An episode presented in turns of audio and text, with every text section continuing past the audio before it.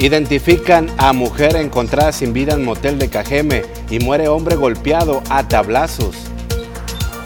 Logra Cajeme saltar del segundo al tercer lugar en percepción de inseguridad de sus pobladores en el último trimestre de este 2022, indicó el INEGI a través de su encuesta en su una lluvia de 36 milímetros cayó en Cajeme durante la madrugada de este martes afectando la infraestructura del municipio, afirman autoridades. Avanza la recuperación de las precias gracias a las lluvias, destacó el alcalde. Sin embargo, es necesario aún el ahorro por parte de toda la población y sobre todo de parte de los agricultores. Y en los deportes, Juan Soto es el campeón del Festival de Cuadrangulares en Los Ángeles. Esto y mucho más en la segunda edición de las noticias.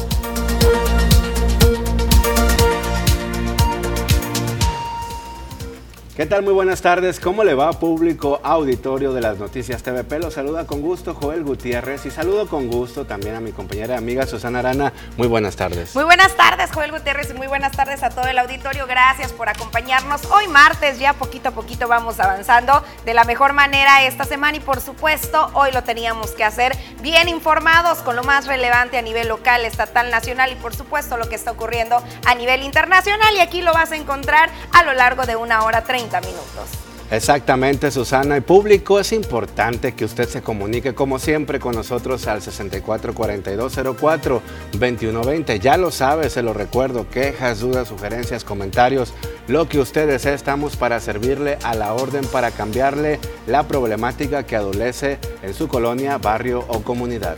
Recuerda que estamos completamente en vivo a través del portal Facebook Las Noticias TVP, transmisión que te invitamos como todos los días a compartir para poder llegar así a muchísimas más personas. Y no está de más recordarte que estamos activos 24 horas los 7 días de la semana a través de las diferentes plataformas digitales y por supuesto a través del portal también tvpacifico.mx. Iniciamos de lleno con las noticias TVP. Es importante analizar el tema. ¿Cómo le fue a usted con las lluvias? Pues al municipio de Cajeme prácticamente dañó la infraestructura con la caída de 36 milímetros de agua. El cierre del paso a desnivel de la calle 200, árboles y postes caídos, así como calles inundadas, fueron los daños que ocasionaron las precipitaciones que cayeron durante la madrugada de este martes en Ciudad Obregón, así como fuertes vientos.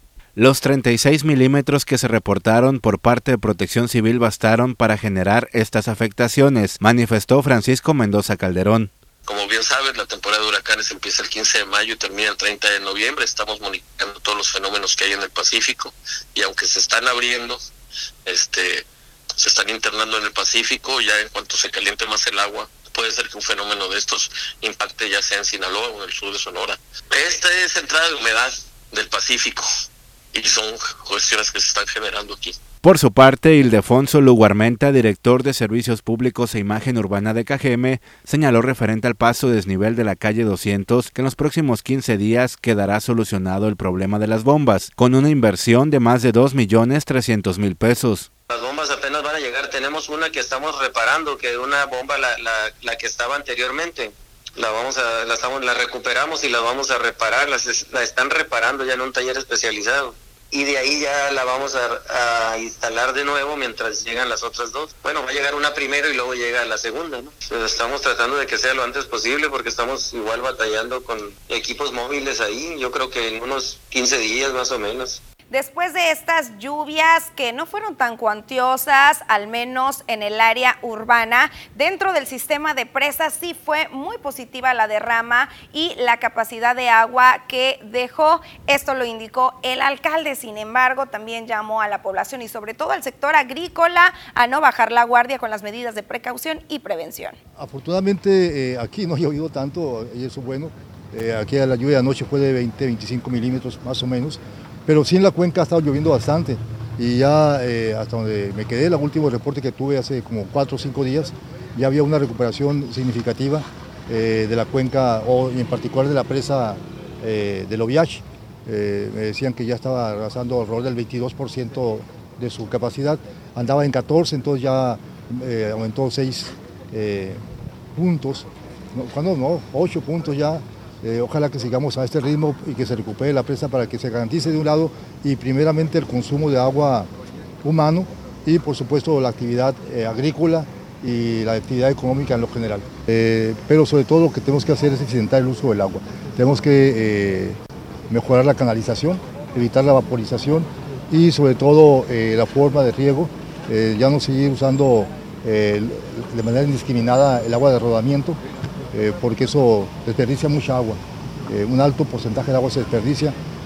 tenemos que empezar a cambiar a una tecnología diferente, por ejemplo, la tecnología de aspersión, de goteo, entre otras, que son mucho más eficientes y que nos permitirían tener agua para... Muy bien, y continúa el INEGI haciendo encuestas sobre la situación en temas de seguridad, de bacheo, de infraestructura. Y fíjese que KGM ocupa el primer lugar en la cuestión de que la gente tiene la percepción de que tiene las calles más deterioradas. Aunque Cajeme sigue con gran parte de sus calles en mal estado, la labor no se ha reducido, destacó Javier Lamarquecano. Desde la llegada de esta administración, se lleva un avance de 70 mil metros cuadrados, dijo el alcalde de Cajeme, y aunque el avance es significativo, se sabe que se requiere aún mucho más. Mencionó que las lluvias de este martes no dejaron graves daños en las calles, sin embargo, tras ellas siempre resurgen los baches.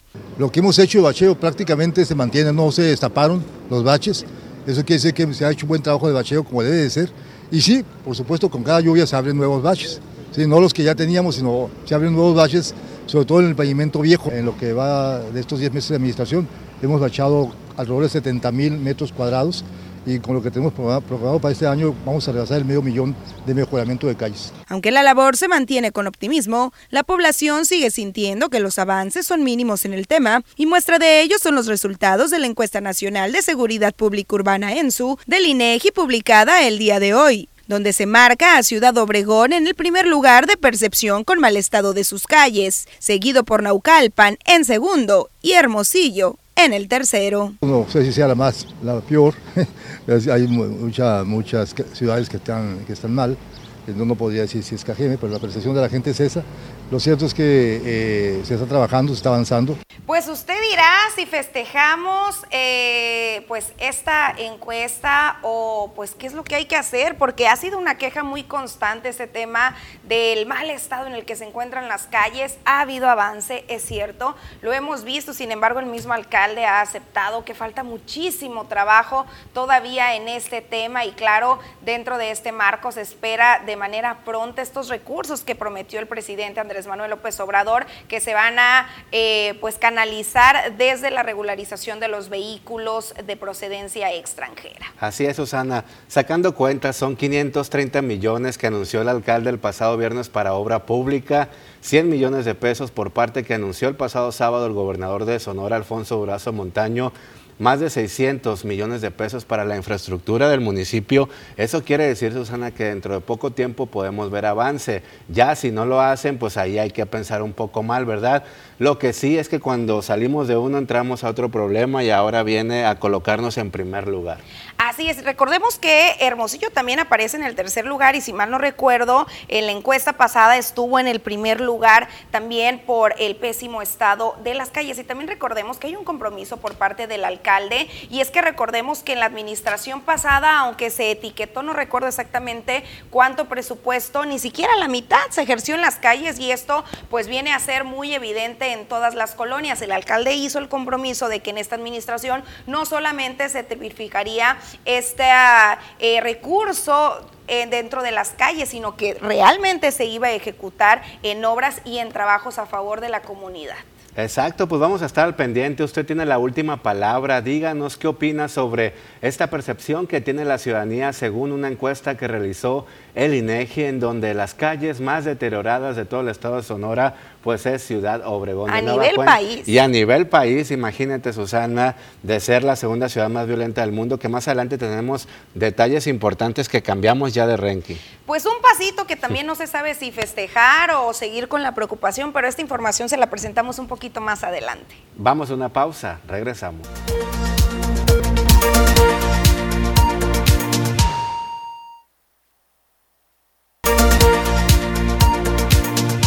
Muy bien, público, seguimos con más información. Le seguimos recordando la línea de WhatsApp 6442042120. Ya está sonando el teléfono, tenemos bastantes mensajes. En un momento más lo vamos a leer en la sección de Ponle el dedo. Y también le ponemos el dedo a las autoridades de seguridad pública porque no dan una de verdad. Militares acudieron la noche de ayer lunes a vivienda baleada de la colonia Urbivillas del Rey, esto por la calle Medellín. Al acudir, revisar la casa solo presentaba daño de bala, no se reportaron personas lesionadas. En otro asunto, como Brenda Jazmín, de 35 y 40 años de edad, er, fue identificada la mujer hallada en un motel del municipio de Cajeme la tarde del pasado domingo. Recordar que la fémina presentó signos de violencia. Su cuerpo fue hallado luego de que el personal entró a la habitación porque el tiempo se había acabado y un hombre salió minutos después. En la pared había un mensaje con la leyenda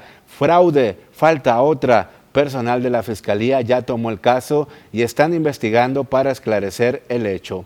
Y un hombre murió luego de ser atacado a golpes y al parecer a tablazos durante la madrugada de este lunes. Los hechos se dieron por las calles Baladitas, Fraccionamiento Los Monjes de Ciudad Obregón. Fue identificado como Gerardo de 49 años de edad, quien tenía varios golpes en su cuerpo y heridas graves en los glúteos, supuestamente por los tablazos que le propinaron. Elementos de la fiscalía acudieron al lugar para asegurar el cuerpo. Pues ahora sí, como se lo platicábamos ahorita, recién se emitió esta encuesta que anteriormente ya le hemos presentado. Cada trimestre el INEGI realiza esta encuesta de percepción de seguridad urbana. Por segunda ocasión, si mal no recuerdo, el municipio de Cajeme encabeza estas cifras. Sin embargo, en esta ocasión se dio un pequeñito salto y es que en la encuesta pasada estábamos en segundo lugar en mayor percepción de inseguridad por parte de sus pobladores. En esta ocasión estamos en el tercero.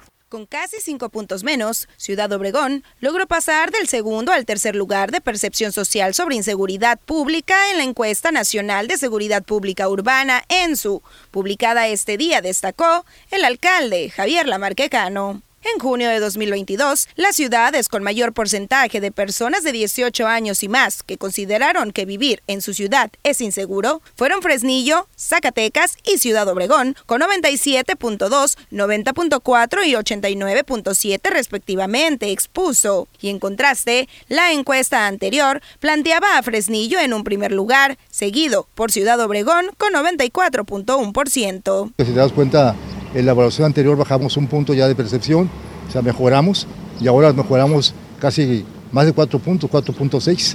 Entonces vamos mejorando en cuanto a la percepción ahí de, la, eh, inseguridad. Y pues sí, eh, estamos trabajando. Digo que hay una disminución, lo cual es bueno. Eso no quiere decir que ya logramos lo que queríamos, no, por supuesto que no. Eh, nuestra meta inmediata es de, pasar de los 10 lugares hacia arriba. Entonces en eso estamos trabajando y vamos mejorando, no queremos echar las campanas al vuelo, como lo he dicho siempre, eh, no desconocemos el problema que existe y estamos trabajando fuerte para cada vez eh, mejorar más y recuperar la tranquilidad de nuestro municipio. Las ciudades donde la percepción de inseguridad es menor fueron San Pedro Garza García, Benito Juárez, Tampico, Piedras Negras, Saltillo y Los Cabos, Baja California. Pues así el panorama de nueva cuenta Ciudad Obregón presente dentro de estas estadísticas tan negativas a nivel nacional. ¿Hay avances? Pues hay avances, dice el alcalde, dice el gobernador. Sin embargo, pues es muy lamentable que seguimos con esta percepción, seguimos con ese miedo y seguimos con ese temor y pues es en general en todos los rubros, no es nada más en el tema del homicidio, en el tema del robo, en general. El ciudadano se siente inseguro y al menos un 89 punto y feria, casi un 90% de los cajemenses sienten lo mismo. Exactamente, Susana. Esperemos que esto dé un avance radical en este sentido, pero también hay que aprovechar y canalizar el tema que se está viviendo aquí en el municipio de Cajeme y es el tema de las drogas, que todo esto a orilla en el, en el tema de las drogas, del consumo de estupefacientes, de cristal, de marihuana, de los focos que consumen cada vez más los eh, jóvenes y hasta adolescentes del municipio de Cajeme. Son la mayoría de los ladrones que se meten a nuestras casas, a nuestras viviendas viviendas mientras nosotros dormimos, a falta de patrullaje por parte tanto de la Policía Municipal como estatal. Ya no vemos rondines policíacos durante las noches y quizás ya ni lo sabemos, Susana, porque la gente ya tiene miedo de salir por las noches. Creo que es el momento en que los ayuntamientos, las autoridades en general, pueden ahora sí que eh, terminar de desolucionarnos o sorprendernos. Es el momento de actuar, es el momento de que las estadísticas realmente den esa voltereta de 360 grados que tanto requerimos, al igual que en las calles. Y ojalá, ya lo dijo el alcalde, se espera, no, yo eh, personalmente le cuestionaba cuánto tiempo para ver un resultado tangible. Decía, es muy aventurado comprometerme a decir, eh, pues un tiempo determinado. Sin embargo, él reiteró ese compromiso de que Ciudad Obregón deberá estar, quizás digo yo, mínimo al término de su administración, fuera de los primeros 10 lugares de percepción de inseguridad por parte de los ciudadanos y no lo dijo como tal, pero supongo que también debe estar este mismo reto para el tema de las calles. Exactamente, pues vamos a esperar qué es lo que dicen las autoridades y si realmente invierten este dinero, porque son bastantes millones de pesos, que si lo ejecutan de manera correcta, se va a ver un avance significativo. Si no lo hacen, pues vamos a pensar mal que la corrupción aún sigue en nuestro municipio y en todo el estado de Sonora. Su opinión es muy importante, seguridad y calles en el tema que más adolece al municipio de Cajeme. Así es, vamos a ir checando sus mensajes mientras pasamos a una pequeña pausa comercial.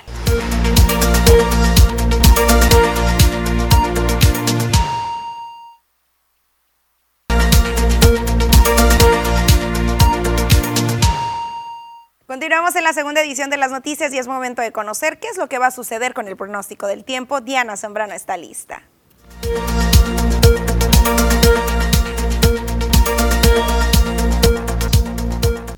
Hola, ¿qué tal y buenas tardes? Gracias por seguir acompañándonos en este martes, casi mitad de semana. Y antes de comenzar con el reporte meteorológico, yo les tengo la siguiente información. Protege tu casa con Fester Acriton, el impermeabilizante hecho para México, que resiste la lluvia en tan solo 60 minutos. Vamos a ver la siguiente recomendación.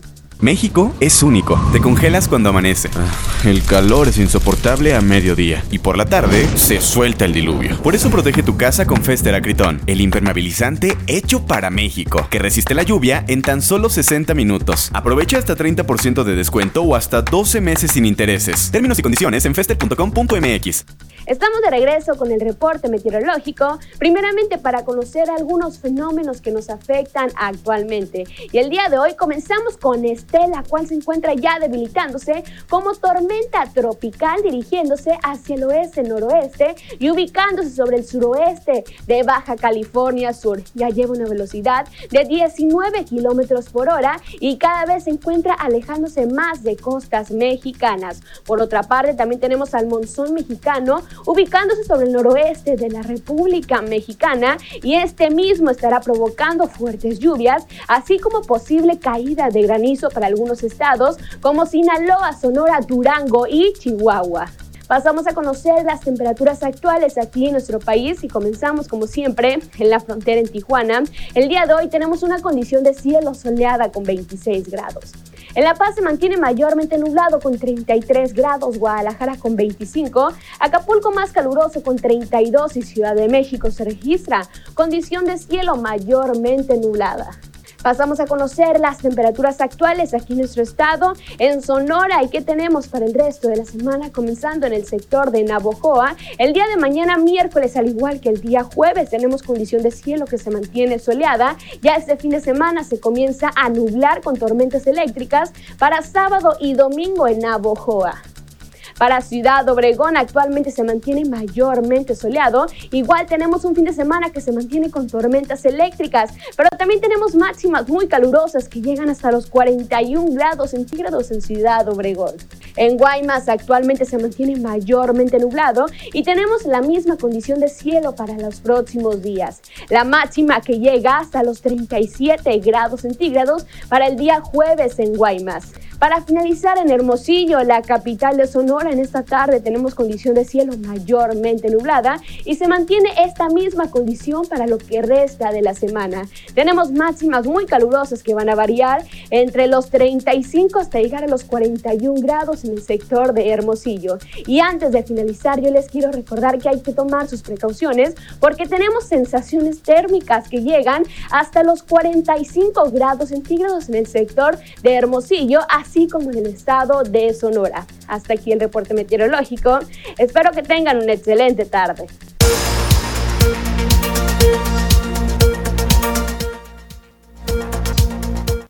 Pues así los pronósticos para los siguientes días y las siguientes horas. Es momento de una pausa comercial.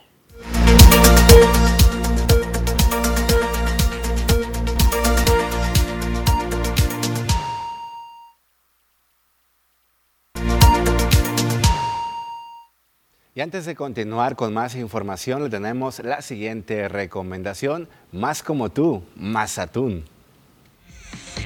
Más atún, más como tú, presenta. Tú eres de las mías, con ese sabor que le das a la vida, tan auténtica y práctica. ¿A poco no? Y cuando damos lata, siempre es de la buena. A nosotras nos encanta dar lo mejor y así consentimos a la familia. Tú eres de las mías y yo soy más como tú. Más atún. ¿Ustedes qué preparan cuando les toca ser anfitrionas en las reuniones con sus amigas de cada semana? Les cuento que me pasó hace unos días y tenía pocos ingredientes, pero me las ingenié para preparar unas papas bravas con unas latas de atún más atún y quedaron, qué cosa, súper deliciosas, porque la que sabe, sabe, ¿a poco no? Tanto que mis amigas me preguntaron que de dónde era la receta y les platiqué que la había encontrado en Facebook de Más Atún. Ahora ya sabes, cuando les toque ser anfitrionas, échele un ojo a las redes sociales o página web de Atún Más Atún. Así que recuerda, Más Atún, más como tú. Más Atún, más como tú, presentó.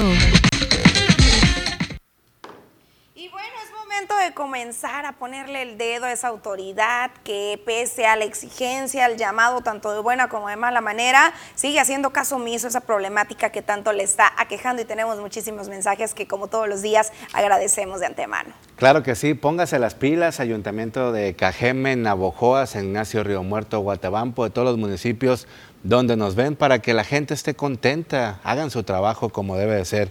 Nos dicen buenas tardes para reportar el alumbrado público de Boulevard Las Torres en la colonia El Campanario. Hay muchos malvivientes y cholos delincuentes que se la llevan asaltando a falta de alumbrado público y es que la ciudad está en tinieblas durante la noche.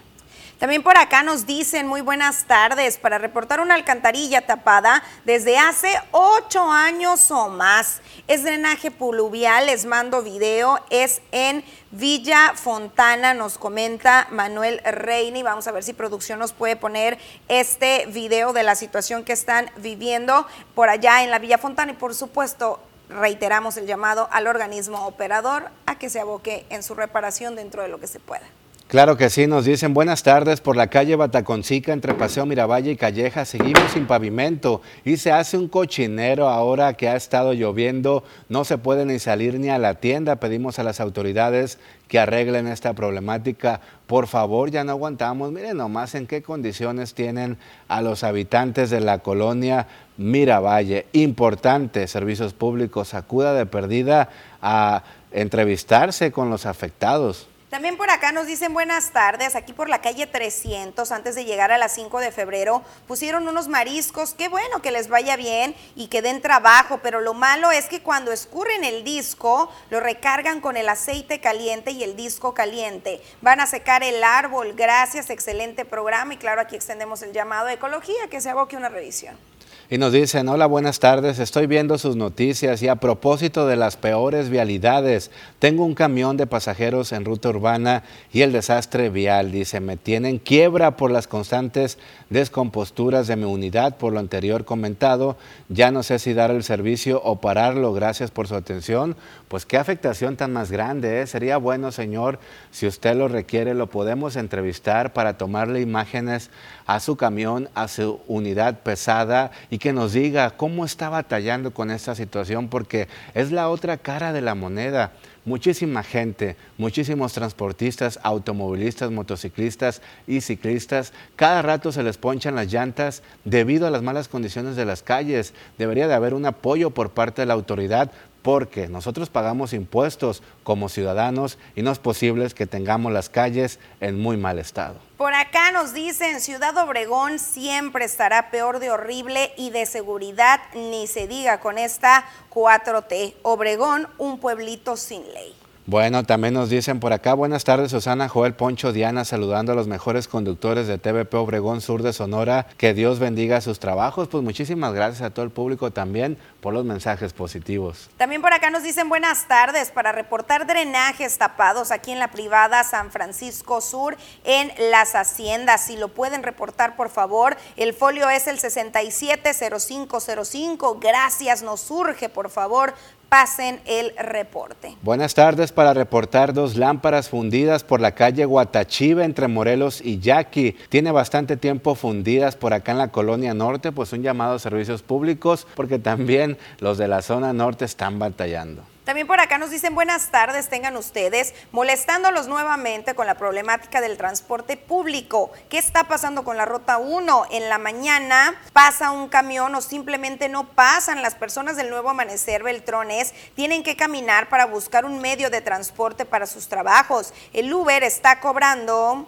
Mm, mm, mm, el Uber, se me perdió por aquí, el Uber está cobrando demasiado caro que a quien corresponda, ¿qué van a hacer al respecto a esta situación? Queremos una solución, tenemos que trabajar y necesitamos un medio de transporte que metan otra ruta para la colonia Beltrones. Por favor, una solución atentamente, Alma Valencia de la colonia Beltrones. Gracias, son muy amables. Nos comentan, pues recordemos cómo está esta situación. Apenas la semana pasada hubo manifestación por parte de los mismos concesionarios, de los mismos operadores que no encuentran la puerta, pues imagínense que esperamos los usuarios con el pésimo servicio que están ofreciendo y la falta de unidades. Recordemos que si se requieren 200, hay apenas 100 operando en el municipio de Cajeme o en Ciudad Obregón. Es una vergüenza el sistema del transporte urbano que tenemos en Ciudad Obregón, de los peores. Es horrible de verdad que el gobierno no se ponga las pilas en este sentido. Ya cuánto tiempo ha pasado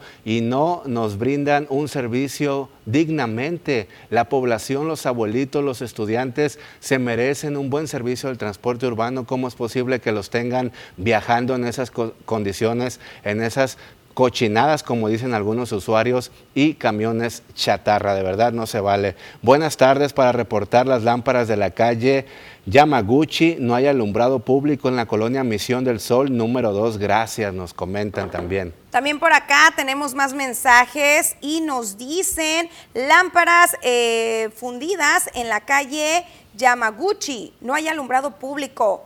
Colón Misión del Sol, bueno, es la misma. Por acá en Pueblo ya aquí no tenemos agua, ya van cinco días, es lo que nos comentan. No sé qué pasa con Omapaz y con la comisaría, como la comisaria Chayo Valdés, pues se supone que después de esta problemática que se vivió el fin de semana, en la cual el vandalismo hizo de las suyas y dejó sin agua, y después de que se reparó no debería de haber ningún conflicto. Vamos a ver qué es lo que está pasando en esta área, en esa comisaría, para llevarle a usted la información. Mientras tanto, pasamos a una pausa comercial.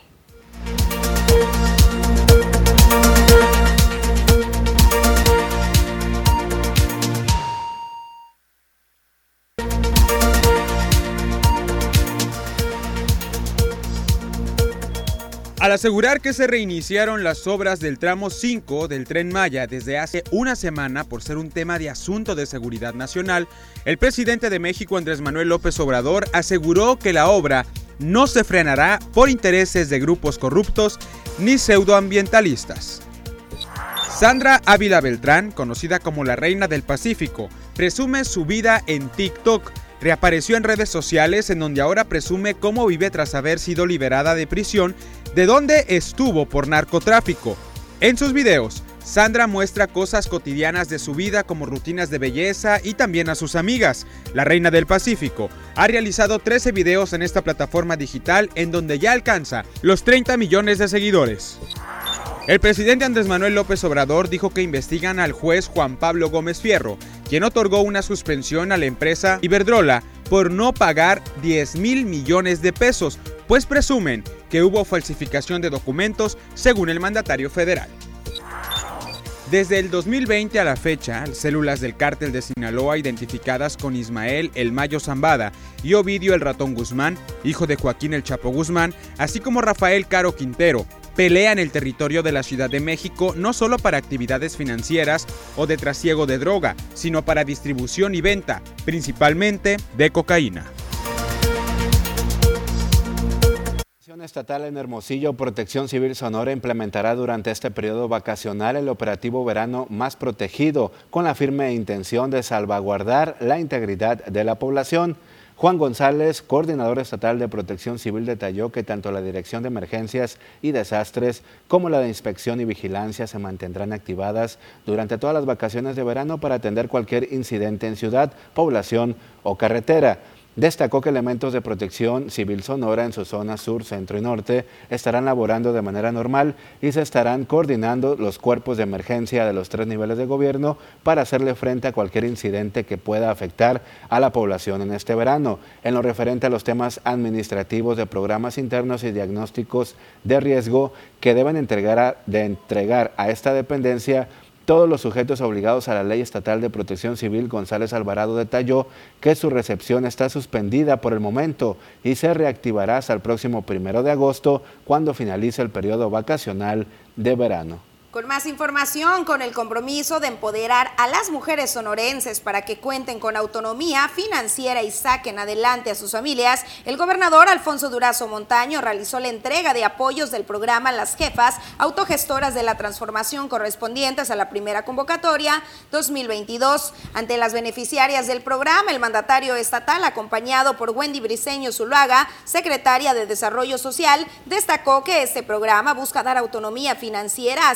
190 jefas de familia de 34 municipios de esta entidad que se suman a los 111 apoyos entregados durante sus primeros 100 días de gobierno para un total de 301 beneficiadas. Además, se comprometió a que el próximo año se triplificará el presupuesto del programa y de lograrse con el apoyo de las y los diputados del Congreso local, se podrá apoyar a más mujeres. En esta primera convocatoria del 2022 estamos aprobando 45 proyectos de jefas de familia indígenas, es decir, un 24% de los proyectos aprobados y vamos por más. Los rubros a los que pertenecen estos proyectos van desde venta de alimentos preparados, estética, tortillerías, eh, panaderías, refresquerías, entre muchos otros. Y con información de salud, la Secretaría de Salud confirmó 1.898 casos de COVID-19 y 10 defunciones a causa de la enfermedad, esto en la semana epidemiológica 28, la cual abarca del 10 al 16 de julio. La dependencia de salud mencionó que los casos nuevos se distribuyen en los municipios de Hermosillo, escuche usted bien, 892 casos, Nogales 294, Caborca 122, Cajeme 120, San Luis, Río Colorado 115, Navojoa 59, Empalme 44, Guatabampo 39, Puerto Peñasco 31, Cananea 27, Álamos 25, Guaymas 18, Santa Ana 17, Pitiquito 16, Agua Prieta 14, Nacosari de García 13, Magdalena 12, Chojoa 8, Saric 6, Bacum, Benito Juárez y Mazatán 3 cada uno, Aribechi, Benjamín Gil, Quiriego, Izuaki Grandi 2 cada uno, Bacuachi, Cumpas y Murisnaco, Opodepe, Zaguaripa, San Ignacio Río Muerto, San Pedro de la Cueva y Tepache, uno cada uno. Los casos corresponden a derechohabientes del IMSS con 888, Secretaría de Salud 534, ISTESON 417 e ISTE 59. En cuanto a las defunciones, la Secretaría de Salud precisó que se presentaron en siete hombres y tres mujeres, todos ellos adultos de entre los 71 a 88 años de edad. Fíjese, está afectando a la población de la tercera edad, así que hay que ponernos las pilas, hay que cuidarnos. Después de esta información estatal, pasamos a ver lo que está ocurriendo a nivel internacional.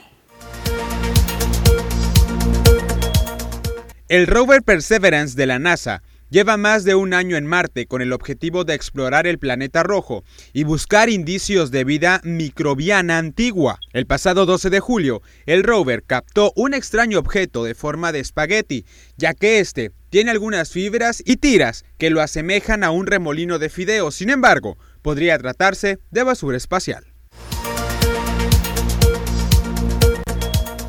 La Unión Europea modificará el miércoles sus sanciones a Moscú, permitiendo la descongelación de algunos fondos de los principales bancos rusos, que pueden ser necesarios para aliviar los cuellos de botella en el comercio mundial de alimentos y fertilizantes, según se desprende de un borrador.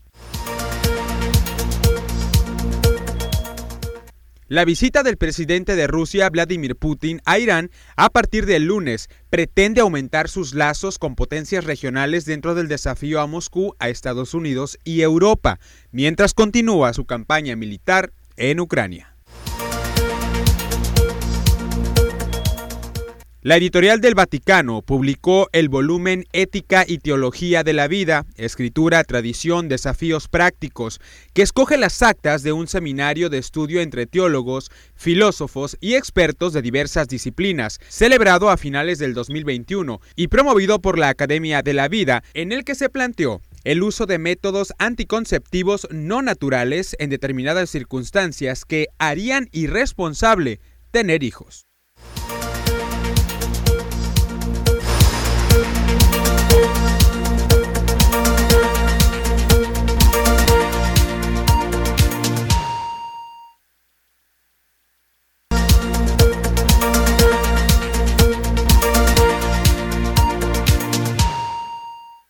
Estamos de regreso con más información. Y después de la muerte de este pequeño de nueve años de la Marte R. Gómez y Tobarito dentro de una alberca o piscina, Protección Civil se va a poner las pilas y va a reforzar sus operativos.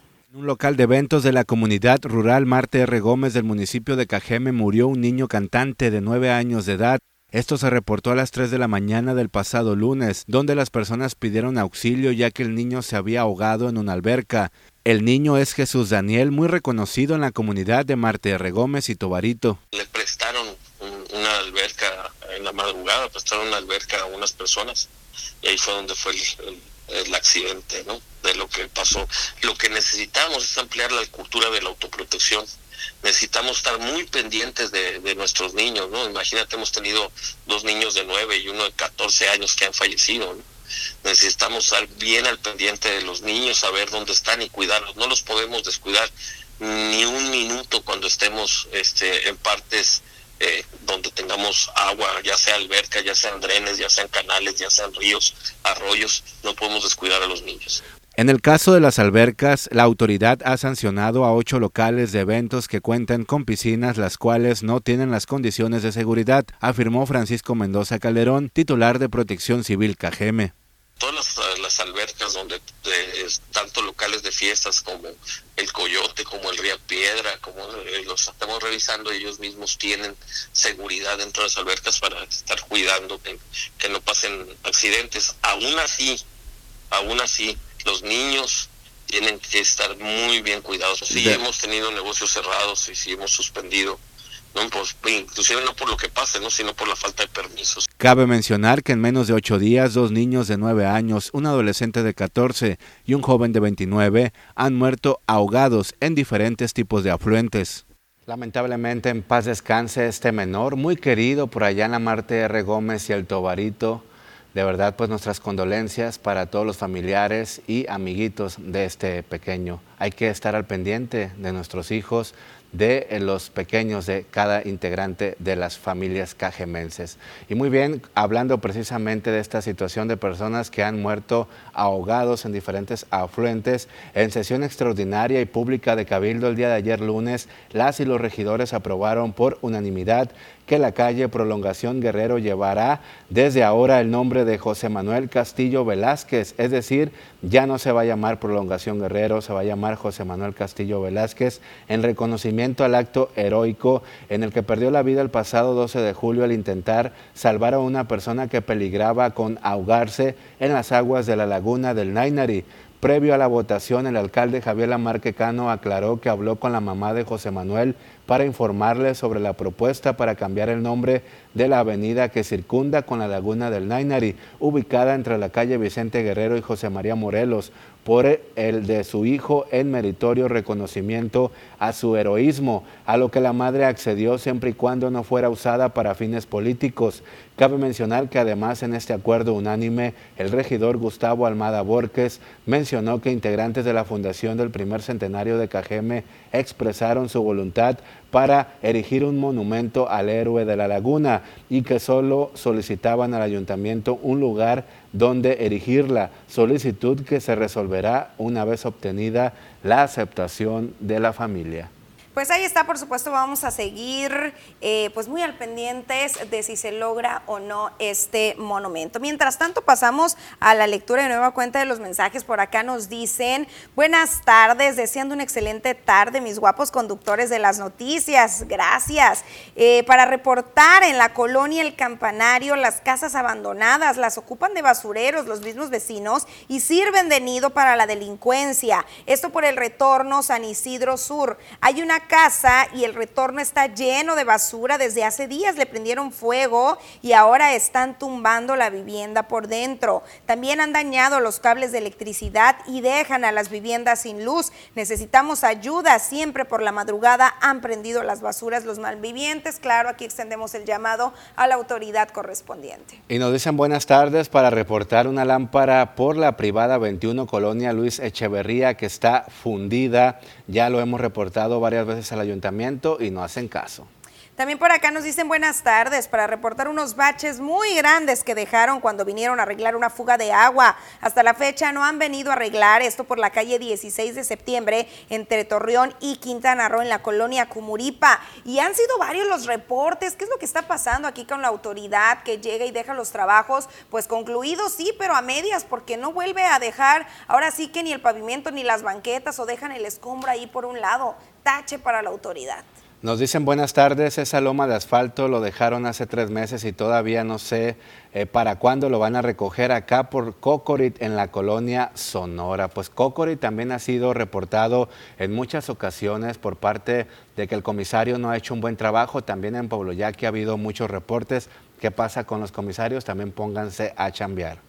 Por acá nos dicen para reportar drenajes tapados en la ladrillera, ya no sabemos qué hacer, ya se salen las aguas negras, no nos dicen un sector en específico, pero por supuesto ahí la autoridad ya sabe cuáles son las áreas con mayor problemática. Ciudad Obregón está igual o peor que la cuarto T y con el PAN y PRI, con fotos los gobernadores, todo para Hermosillo. Bueno, dice aquí que todo el recurso siempre para Hermosillo y sur de Sonora lo dejan a lo último. Más quejas y reportes para Pueblo Yaqui. ¿Qué está pasando por ahí con la comisaria? Los vecinos andan con todo contra ella. El Pueblo Yaqui parece un chiquero. Cuando llueve la comisaría no hacen nada por mandar a arreglar las calles, que están inservibles, que ya se ponga las pilas y se ponga a trabajar con empeño. Es lo que nos comentan y en los últimos días los vecinos han mostrado ya su hartazgo contra la comisaría. Hay que ver aquí el alcalde qué es lo que está pasando en dicha área. Es momento de una pausa comercial.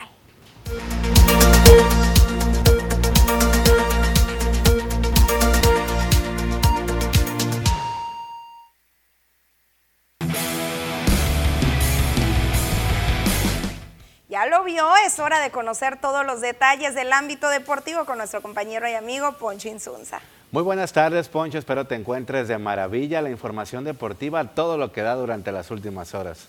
Exactamente, Joel, Susana, muy buenas tardes para todos ustedes y para quienes nos sintonizan a través del 10.1, 110 en nuestro sistema de cable y a través de las redes sociales, efectivamente con mucha información de carácter deportivo. Eh, por supuesto, el día de ayer se llevó a cabo lo que ya comentábamos ayer, el Festival de Cuadrangulares allá en Los Ángeles en el Dodger Stadium. Juan Soto, el dominicano, se lo llevó. Vaya manera de pelear la gran final frente al otro dominicano, Julio Rodríguez. Por supuesto, el día de hoy también, como ya he sabido, Posteriormente el Festival de Cuadrangulares, el Juego de Estrellas, la Liga Americana frente a la Liga Nacional, la Liga Infernal también por supuesto de Esperanza Sonora llevando a actividad la jornada 3 y e información, por, por, cierto, también del Mazatlán ante el Pachuca dentro de lo que es eh, las jornadas de Liga MX en el fútbol. Y Santiago Ormeño, este eh, delantero nacido en México, pero que juega para la selección peruana de fútbol, que ya llegó a Chivas y que causa polémica porque se juega con mexicanos, pero juega para Perú, pero es nacido en México. De eso vamos a platicar.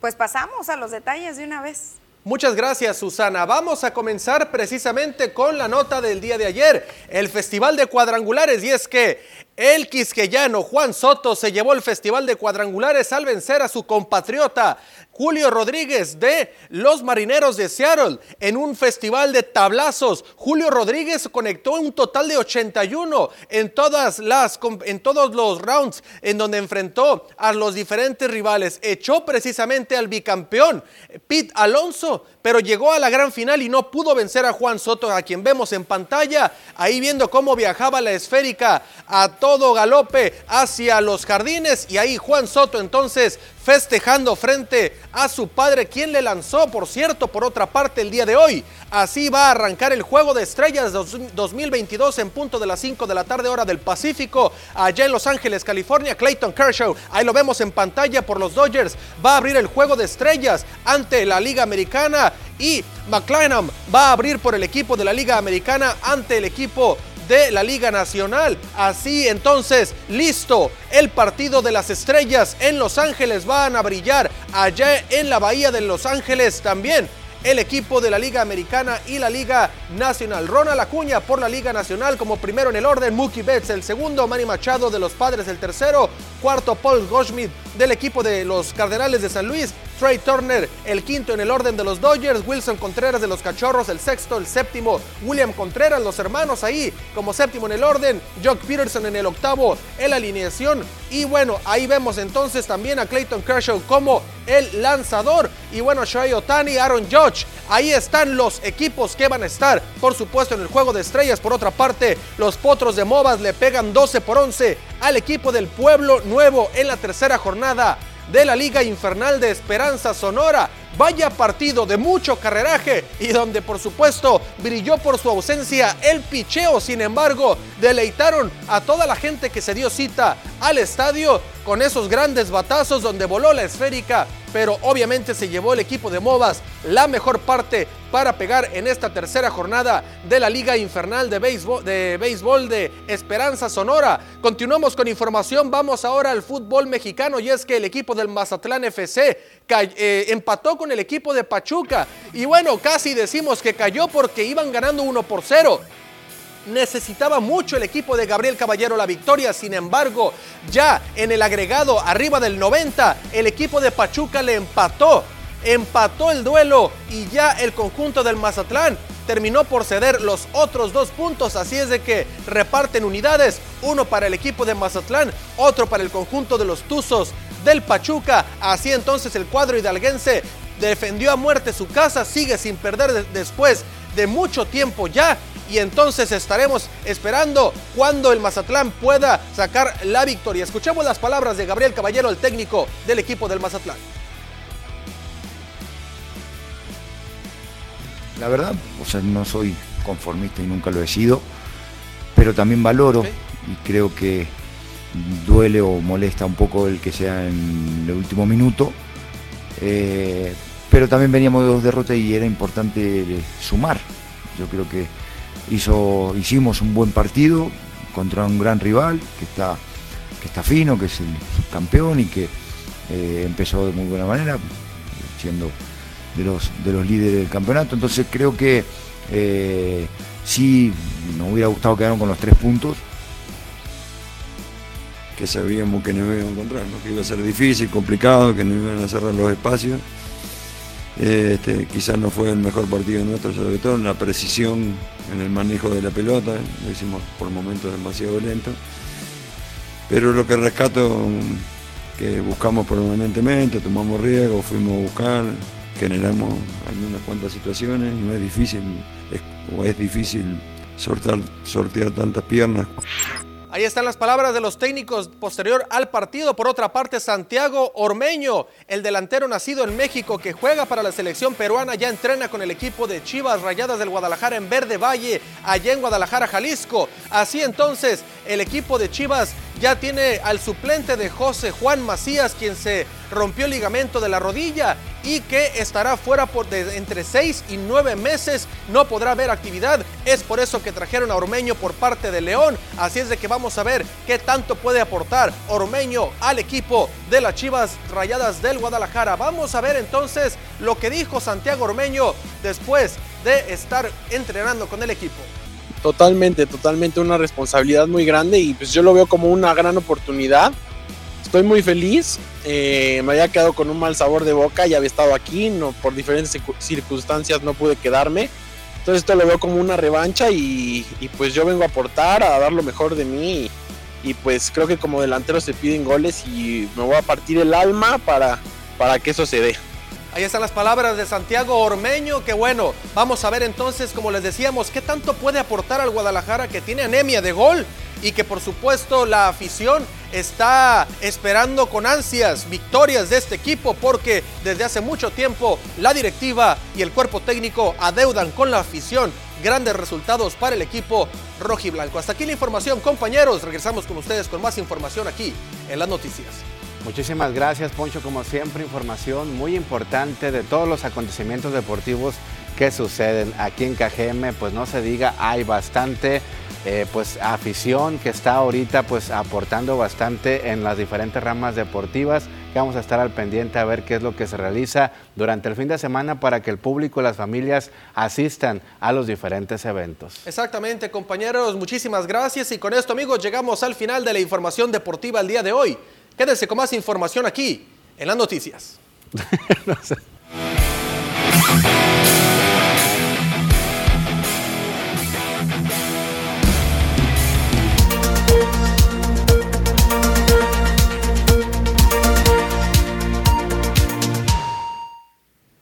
Estamos de regreso con más información y después de la detección que ha mantenido Aeroagua y el Paz de algunas empresas que están pues prácticamente operando con tomas clandestinas e irregulares, dos empresas más fueron detectadas este sábado dentro del parque industrial. Al menos dos nuevas empresas fueron detectadas con irregularidades en el Parque Industrial de Ciudad Obregón Pico este fin de semana, reveló Luis Castro Acosta. El director general de Loma Paz explicó que estas dos empresas fueron detectadas con tomas clandestinas de gran calaje y que ya hubo un acercamiento con ellas. Se detectaron algunas nuevas tomas clandestinas en el parque industrial de dos empresas importantes en la, zona las cuales están siendo atendidas. Hoy nos vamos a reunir de nueva cuenta con ellos. Primeramente se hicieron las, las invitaciones que corresponden, así como también la presentación de los dictámenes técnicos, la cual nos presenta la empresa. Ya hicimos visita de campo y por supuesto detectamos tomas clandestinas de gran calaje en la zona. Estamos platicando con ellos. Eh, próximamente, de ser necesario, pues estaremos dando a conocer esos nombres, pero sí efectivamente están los elementos necesarios para poder llevar a cabo una sanción o en su defecto el corte del suministro de descargas de drenaje o ya sea de agua. El nombre de estas no se dará a conocer por el momento, comentó, en busca de encontrar primero soluciones para evitar las multas o sanciones. Detalló que además siguen las reuniones con las empresas con las que ya se lleva un avance legal o que recurrieron a los amparos para evitar los pagos, tales como Leche Jackie, Lloreme y Home Depot. Y obviamente ante esta situación ya está la postura por parte de la presidente de la Canacintra, quien desconoce el asunto, pero llamó a las empresas al, al, entrar al Estado de Derecho. Nosotros como Cámara no tenemos información ni por parte de Omapaz ni por parte de, de las empresas que, que, que fueron este, localizadas ¿no? o sancionadas. Este, no sabemos si son afiliadas o no de aquí de la Cámara pero este, pues estaremos atentos a cualquier solicitud, ya sea por parte del organismo operador de agua o este, por parte de, de, las empresas en caso de que sean afiliados de nosotros. Hay una ley este, que ya está establecida tanto para el organismo operador de agua como para las empresas. Eh, tenemos, que cumplir la, tenemos que cumplir la ley y hacer cumplir la, la ley. Entonces, aquí la, la, la intención es que pues todo se haga conforme a derecho. En caso de que haya alguna violación, pues que se pueda llegar a acuerdos tanto por el organismo como para las empresas y sobre todo pues tener este, los fundamentos claros, ¿no? De qué es lo que, de qué es lo que está sucediendo, si realmente hay esas, esas sanciones o esas irregularidades dentro de las empresas, pues conocer cuáles son las, las raíces de estas, ¿no? Porque también, este, pues tenemos que conocer el, origen de todo lo que está sucediendo. Pues ahí está, vamos a esperar a ver si el ayuntamiento, si el OMAPAS más bien se anima a emitir los nombres de estas empresas que fueron detectadas, dos empresas más, qué lástima que no tengan la conciencia del cuidado del agua. Y es que pues una están robando y dos pues agua, hoy que tanta falta nos hace o están haciendo un uso ilegal de los drenajes, del alcantarillado, no se vale, no se vale y sobre todo no se vale que se quieran amparar y que no acepten esos errores que asegura el OMAPAS, pues ahora sí que tiene ese sustento de en lo que están incurriendo. Ya se dijo que si no hay acuerdos, si no hay negociaciones en estos primeros acercamientos, pues podrían ser acreedores a una multa o una sanción. Sin embargo, no se ha dicho de qué tamaño es esta empresa, si es local, si es transnacional y de cuánto podría ser esta multa por las tomas clandestinas que ya fueron detectadas. Qué mal ejemplo le dan no solamente pues a todos los trabajadores de la empresa, imagínate si así son de corruptos algunos empresarios cómo han de tratar a su personal. Pero qué bueno que ya están tomando cartas en el asunto. Tenemos bastantes comentarios. Y es ¿eh? que sobre todo, Joel, cuando es una empresa chiquita, creo yo que todavía se puede como permitir decir, claro. híjole, desconozco protocolos, desconozco permisos, cuando es una empresa chiquita, pero cuando es una empresa grande, tienen que cumplir con protocolos, tienen que cumplir con permisos, tienen que cumplir con supervisiones y pues no lo están haciendo. Sí, no ponen el ejemplo muy mal, pero como Digo y repito, qué bueno que el gobierno ya se está poniendo las pilas en ese sentido y ya les está quitando esos milloncitos que desde hace mucho ya deberían de estar aplicados en la infraestructura para el mejoramiento del municipio de Cajeme. Y tenemos bastantes comentarios de la población, gracias por seguirse comunicando. Dice, buenas tardes, he sabido de países como Venezuela que no permiten que anden dos en una moto. Ya sabemos que todo lo que hacen cuando van dos, en lugar de hacer leyes patito como frenar el trabajo de nuestras de Sonora, mejor frenar la delincuencia. Hacen como que trabajan, pero falta creatividad por parte del gobierno. Por acá también nos dicen, tiene que haber solución a lo de los camiones. Ya mero entran a clases y la ruta 1 no da una y es muy difícil, ya que la mayoría somos de escasos recursos y hay que tomar a veces dos rutas para llegar a las escuelas. Por piedad, soluciones se ocupan. Mi hija siempre llegaba tarde y este mensaje se lo canalizamos directamente a la Dirección del Transporte, que lo hemos comentado en ocasiones anteriores. La verdad es que los vemos muy perezosos y muy flojos ante las solución que no es nueva, tiene años y que urge que se le brinde de una vez por todas esa resolución para que justamente los ciudadanos, los sonorenses, los cajemenses, los obregonenses puedan utilizar este servicio porque en ocasiones, ya lo dijo esta persona, no hay de otra, no hay como pagar un eh, servicio de alguna plataforma y muchísimo menos pues un servicio de taxi.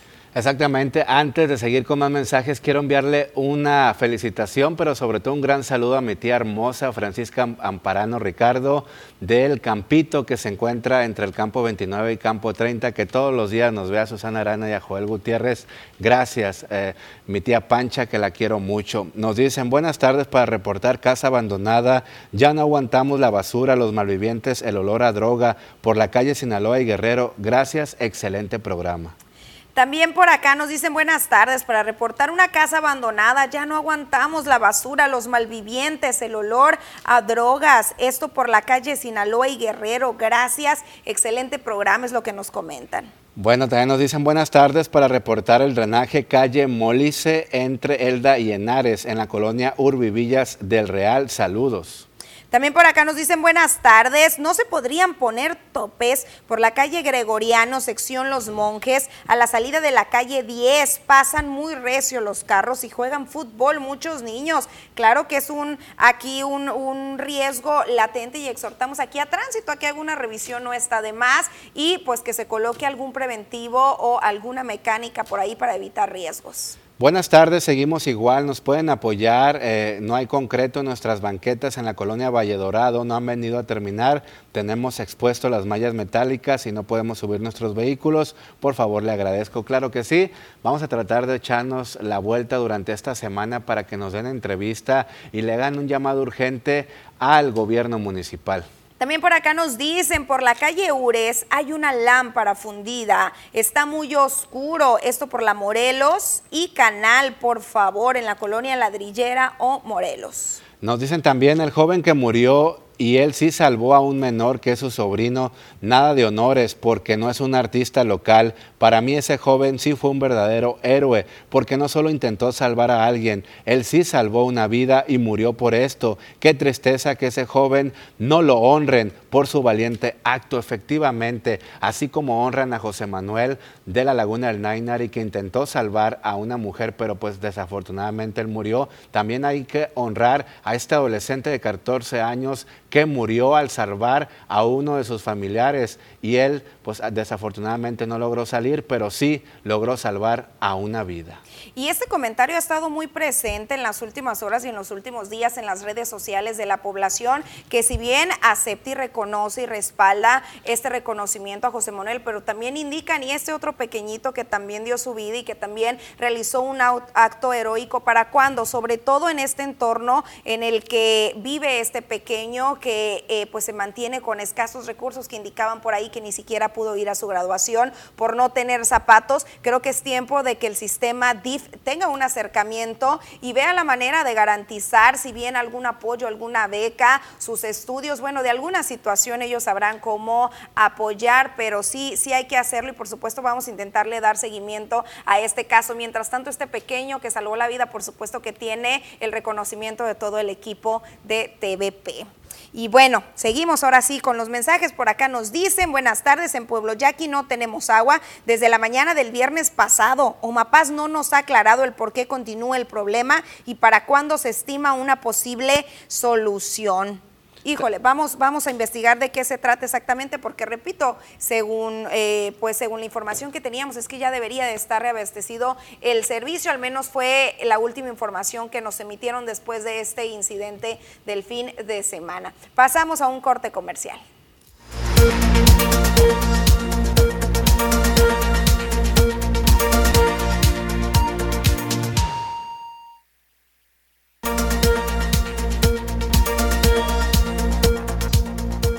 Hola, ¿qué tal y buenas tardes? Gracias por seguir acompañándonos. El día de hoy platicaremos sobre un tema que algunos de nosotros nos pudiéramos preguntar. ¿Es posible que algún día el sol se apague? La respuesta es sí. Científicos dicen que algún día la estrella que nos dio la vida agotará su combustible. Y es que una vez que el Sol agote definitivamente sus reservas de hidrógeno, comenzará a fusionar átomos de helio. Y en este proceso se expandirá hasta alcanzar la órbita de la Tierra. Como una gigante roja, no hay mucho de qué preocuparnos, ya que se dice que esto pudiera pasar hasta dentro de unos 4.500 millones de años. Y después de esto, el Sol se convertirá en un anillo masivo de gas y polvo luminoso, lo que se conoce como una nebulosa planetaria. Los invito a seguir acompañándonos durante nuestra programación.